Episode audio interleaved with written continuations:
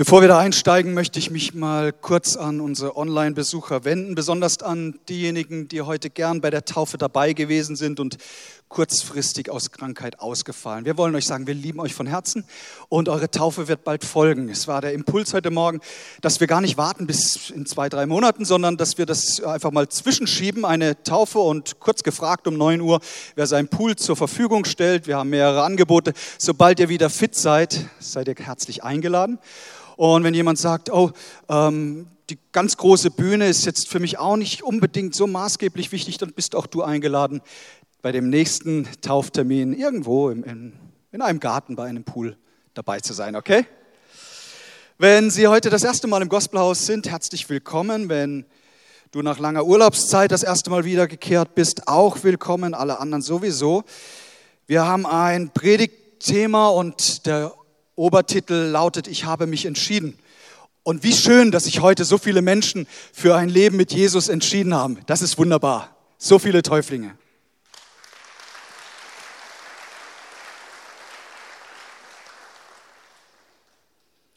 Heute lautet der Untertitel, ich habe mich entschieden, mich am Leben zu freuen. Jetzt ist die Kirche nicht unbedingt in unserem Land als der Ort der Freude bekannt. Warum das so ist, kann ich gar nicht beantworten. Ich empfinde heute Morgen sehr, sehr viel Freude hier in diesem Raum. So viel Freude, dass sogar Freudentränen geweint wurden. Und ich lese aus dem Johannesevangelium im 15. Kapitel mal den 11. Vers. Hier sagt der Sohn Gottes, Jesus Christus, er sagt, das alles sage ich euch, damit meine Freude euch erfüllt und eure Freude dadurch vollkommen wird. Jesus sagt zu seinen Jüngern, ich freue mich. Und weißt du, der ganze Himmel freut sich heute über diesen Tag. Gott ist sowieso der Freude stiftende. Und Jesus sagt, ich trage Freude in mir. Und ein zweites, ich wünsche mir so sehr, dass diese Freude auch bei euch nicht nur teilweise ankommt, sondern dass ihr vollkommene Freude auch in eurem Leben erfahren, erfahrt. Und ich möchte euch mit euch anschauen, ob es da Faktoren gibt, die über ein glückliches Leben entscheiden. Und wir wollen uns etwas anschauen von dem, was Jesus seinen Jüngern sagt. Weil unser Vers er sagt, das alles sage ich euch, also da sind wohl Dinge schon vorangestellt worden, die Jesus gesagt hat, die dazu führen, dass seine Freude in uns vollkommen wird. So müssen wir uns das unbedingt anschauen und wir gehen da mal in den fünften Vers im gleichen Kapitel Johannes Evangelium 15. Da sagt Jesus, ich bin der Weinstock und ihr seid die Reben. Wer mit mir verbunden bleibt, so wie ich mit ihm, der trägt viel Frucht. Schau, Jesus sagt, es geht darum, dass wir fest verbunden sind mit ihm. Und die Taufe ist nichts anderes wie ein fester Ausdruck, dass ein Mensch sagt, ich will verbunden sein mit Gott. Johannes 15, Vers 1 sagt Jesus, ich bin der wahre Weinstock und mein Vater ist der Weingärtner. Er gebraucht also hier das Bild von dem Weinberg und das ist uns ja in der Gegend recht gut vertraut. Ne? Und wenn man jetzt durch die Weinberge so spaziert, es ist ja wunderbar. Bald ist Erntezeit. Und unser Herr greift dieses Bild nicht zufällig auf, sondern er spricht über Freude. Und ja, ein Glas Wein oder auch ein zweites Glas Wein löst ja auch manchmal Freude aus. Oder bei dir nicht. Jesus sagt, ich bin der wahre Weinstock und das impliziert ja, dass es offensichtlich einen falschen Weinstock gibt, dass es Dinge gibt, die uns vielleicht suggerieren, sie lösen Freude aus. Ein drittes Glas Wein, ein viertes Glas, ein fünftes.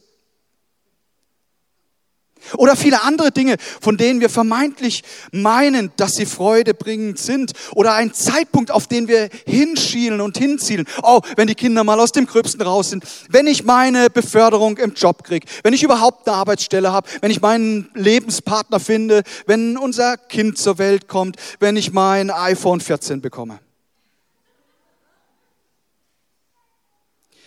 Es gibt also offensichtlich eine falsche Quelle, sonst würde Jesus ja nicht sagen, ich bin der wahre Weinstock. Jesus sagt, ich will so sehr, dass die Freude, die mich erfüllt, auch in dein Leben hineinkommt. Und aus diesem Grund weist er schon gleich am Anfang dieses, dieses Bildes darauf hin, nehmt von der richtigen Quelle. Sucht die Freude des Lebens nicht am falschen Ort. Jesus sagt uns, dass es da jemanden gibt, der verspricht irgendwie Freude, aber er kann sein Versprechen nicht einhalten, weil er ein Lügner ist. Er spricht vom Teufel und er sagt, äh, das ist ein Lügner von Anfang an. Er kommt nur zu nehmen, was ihm nicht gehört. Er kommt, um zu stehlen und um zu zerstören. Jesus sagt, ich aber bin gekommen, dass du überfließendes Leben und damit auch die überfließende Freude empfangen kannst. Wer es immer glaubt, hier sagt doch mal ein lautes Amen. Jesus hatte bestimmte Dinge, die er regelrecht kultivierte und die Freude ausgelöst haben. Und wenn wir uns die anschauen, stellen wir fest, das sind ja Bereiche, wenn wir es ihm gleich tun, löst es auch bei uns Freude aus. Zunächst einmal, Jesus hat ein sehr, sehr leidenschaftliches Leben geführt. Wenn du denkst, Jesus war die Spaßbremse, hast du dich vollkommen geirrt. Er war bei der Hochzeit in Kana zur Gegend. Er hat für Nachschubwein gesorgt. Er war bei den Leuten zu Gast in den Häusern. Er hat mit ihnen gegessen. Er hat das Leben ausgetauscht. Er hat gelacht und sich gefreut mit den Menschen. Er feierte und hatte auch Freude an gutem Essen.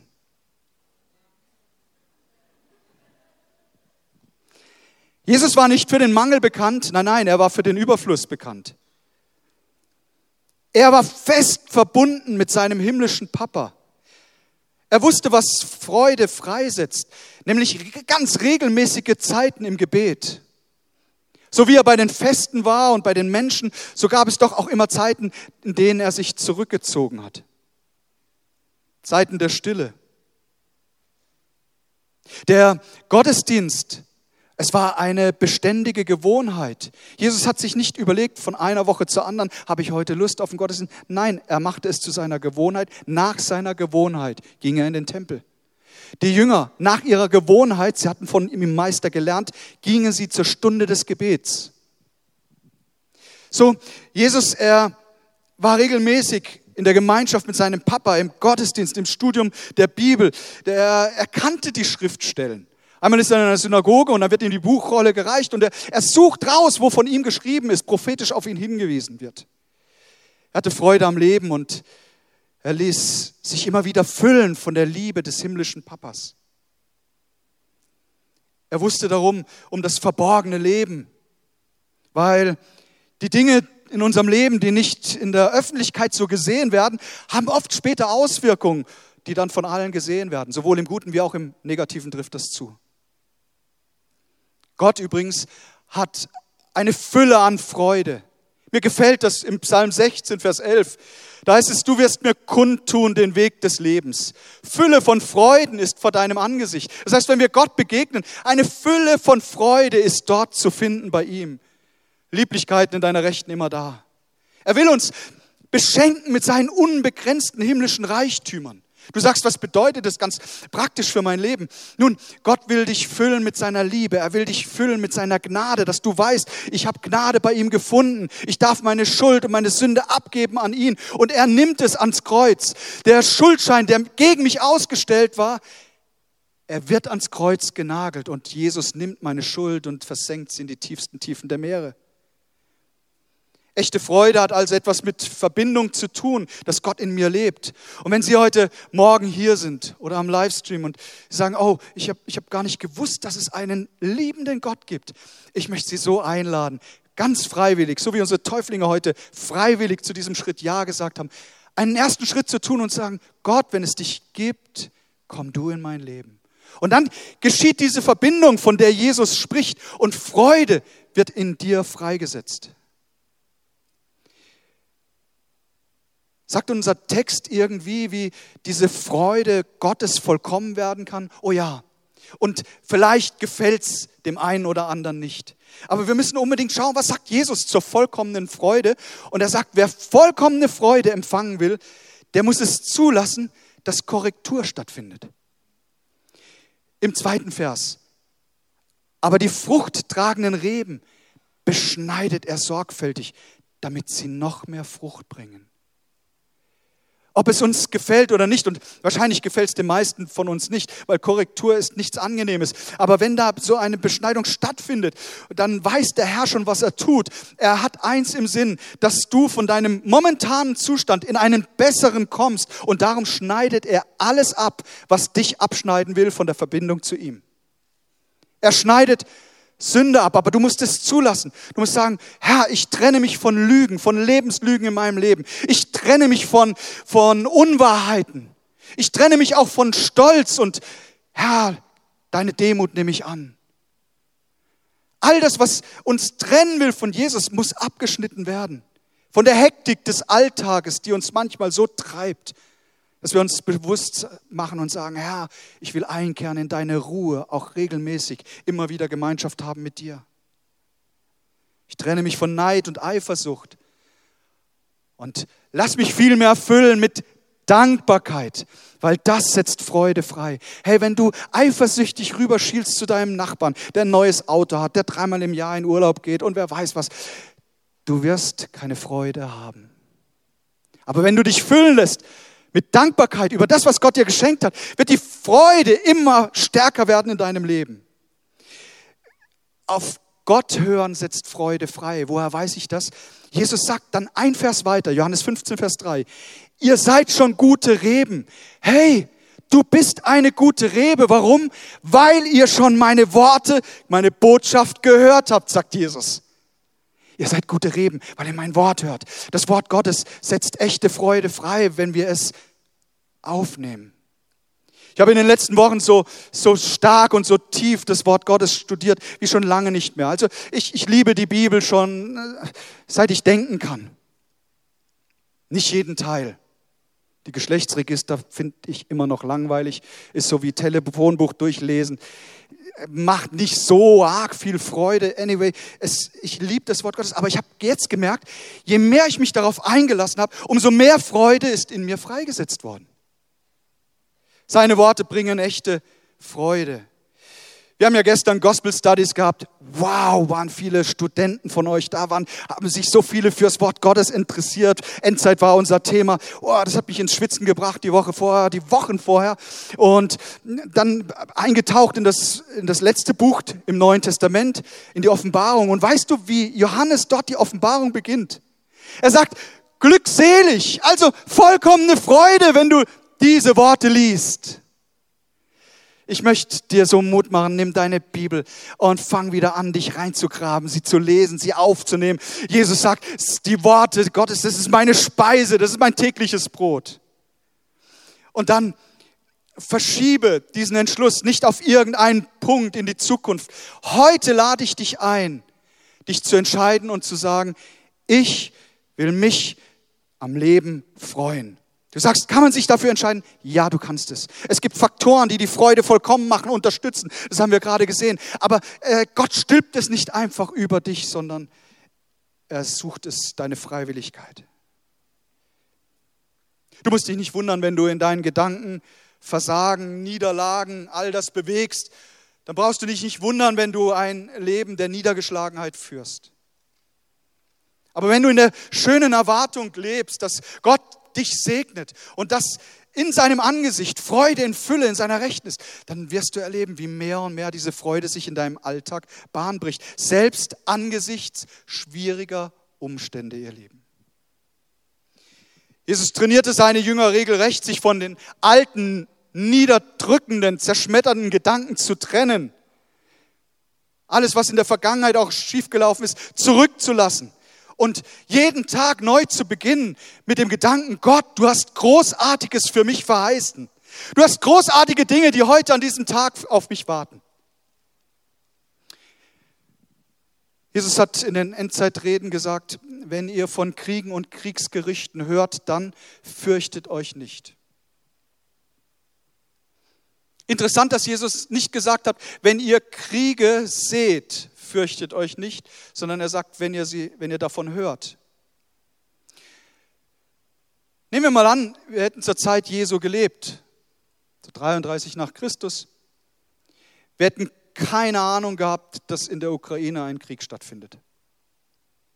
Heute werden viele von uns schon morgens mit dieser Nachricht geweckt. Und ich bin kein Feind der Nachrichten, das wisst ihr, man muss sich informieren, ich finde das auch gut. Aber ich möchte sensibilisieren darauf, wie viel und was hören wir uns an. Weil so wie du deinen Tag startest, wird der Tag laufen. So wie du ihn beendest, wird deine Nacht sein. Und aus diesem Grund sagt Jesus, hey, richtet euren Fokus auf mich, auf den, der vollkommene Freude bringt, auch angesichts Herausforderungen. Lassen wir uns auf die Pläne Gottes ein. Jesaja sagt im 43. Kapitel, hey Leute, habt ihr es noch nicht gesehen? Ich schaffe Neues, ich tue Neues. Lass dich darauf ein. Ich erwarte, dass die beste Zeit der Kirche Jesu Christu vor uns liegt, ihr Lieben. Das Allerbeste liegt noch vor uns. Die Freude Gottes wird uns sogar dazu führen und helfen, dass wir selbst die segnen können, die uns fluchen. Wir leben in Dankbarkeit, entscheiden uns für die vollkommene Freude und freuen uns am Leben. Am Donnerstag vergangener Woche, das ist der Tag, da sollten abends die Bibeltexte an unsere Medienleute gehen. Und Donnerstag ist so ein Tag, da tue ich mich immer sehr auf die Predigt vorbereiten. Aber es war jetzt am vergangenen Donnerstag eben nicht nur diese äh, Predigt für heute. Es war auch das ganze Ding mit dem Endzeit-Seminar. Boah, das war so viel Zeug. Buch Daniel, Offenbarung, Endzeitreden. Und ich kam so ein bisschen in eine Stimmung, wie soll das alles gehen? Vielleicht kennst du das ja, wenn du den Eindruck hast, du kommst einfach nicht mehr hinterher. Dann Auswärtsdienst, ein ganzes Wochenseminar, Freitag, Samstag, Sonntag, mehrere Dienste. Auch die wollten ihre Files am Freitag haben. So, das war eine Menge und das lag irgendwie auf mir. Und dann habe ich, glaube ich, genau das Richtige getan. Ich habe gesagt, Gott, ich möchte mich jetzt entscheiden für deine vollkommene Freude und fülle du mich damit und schenk mir Gelingen und Weisheit und weißt du, und plötzlich sind die Dinge gelaufen und äh, übernatürlich kam eins zum anderen. Plötzlich am, am Abend, ich schaue auf die Uhr, termingerecht, kann ich alles abgeben, alles ist vorbereitet. Und weißt du, was ich gemacht habe? Ich habe im Wohnzimmer ein Lied angeschaltet und habe angefangen zu tanzen. Für mich ganz alleine. Aber einfach, mir war es egal, was die Leute denken, die da am Wohnzimmerfenster vorbeilaufen, unsere Nachbarn. Vielleicht denken sie, er hat einen Knall, war mir wurscht. Ich war einfach voller Freude. Weißt du warum? Weil Freude löst eine körperliche Reaktion aus.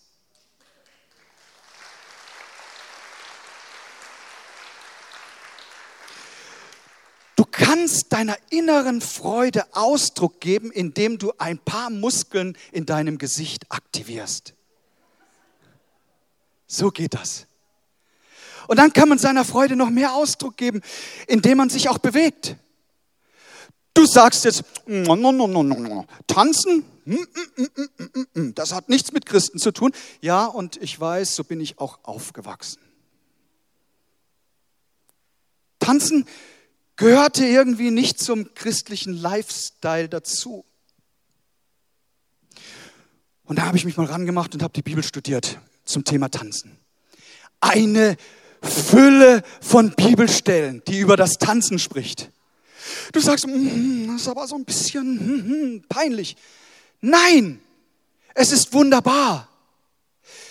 Nicole und ich tanzen so oft in unserem Wohnzimmer. Einfach nur wir beide. Und wenn es Gelegenheit gibt bei einer Hochzeit, hey, wir sind dabei, wir tanzen mit. Warum? Weil tanzen setzt Freude frei. Du sagst, Moment, Moment, Moment, Moment. Du sagst, äh, hat Jesus eigentlich getanzt? Er hat nicht nur getanzt, er hat sogar den Befehl dazu gegeben. Jetzt staunst du. Lukas 6, Vers 23. Selig seid ihr, wenn euch die Menschen hassen und euch ausstohlen und schmähen und verwerfen, euren Namen als böse um des Menschensohnes willen. Hey, das ist keine schöne Situation, oder? Freut euch an jenem Tage und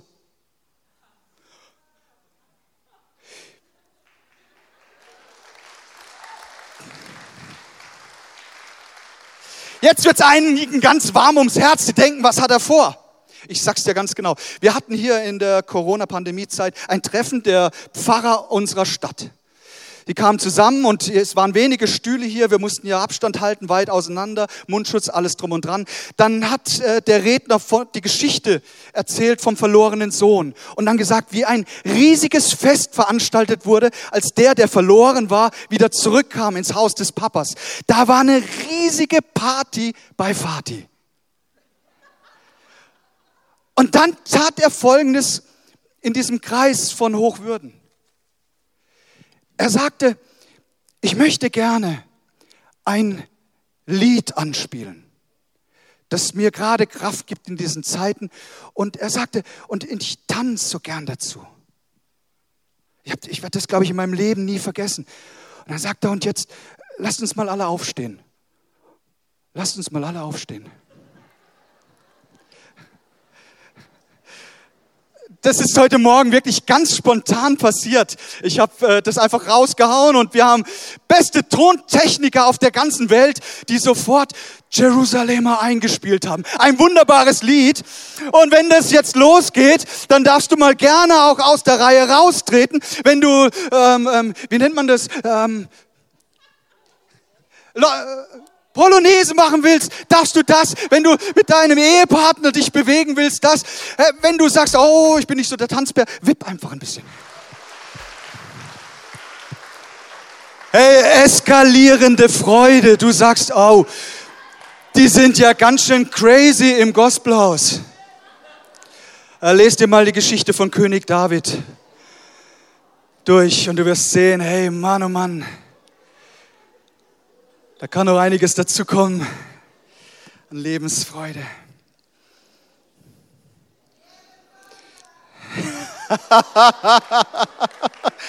Abgemacht. Ich habe nichts dagegen, ihr Lieben, dass wir jeden Sonntag tanzen. Es liegt nur an dir allein. Ich mach's, ich mach's sowieso schon. Tanzt denn Gott, der Vater? Hey, er ist so außer Rand und Band, weil er sich so freut an dir. Zephania 3,17 von ganzem Herzen freut er sich über euch, weil er euch liebt. Redet nicht länger, er redet nicht länger über eure Schuld. Er jubelt, wenn er an euch denkt.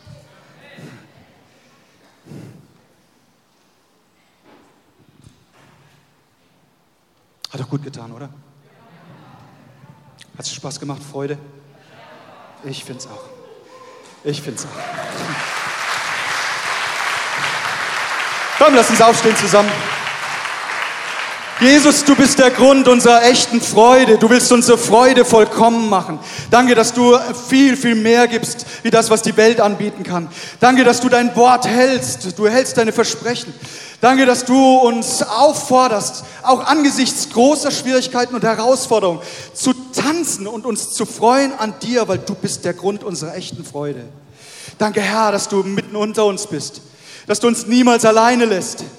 Danke, Herr, für ähm, den Himmel, der die Erde berührt, für das Reich Gottes, das sich ausbreitet in unserer Mitte und auf der ganzen Welt.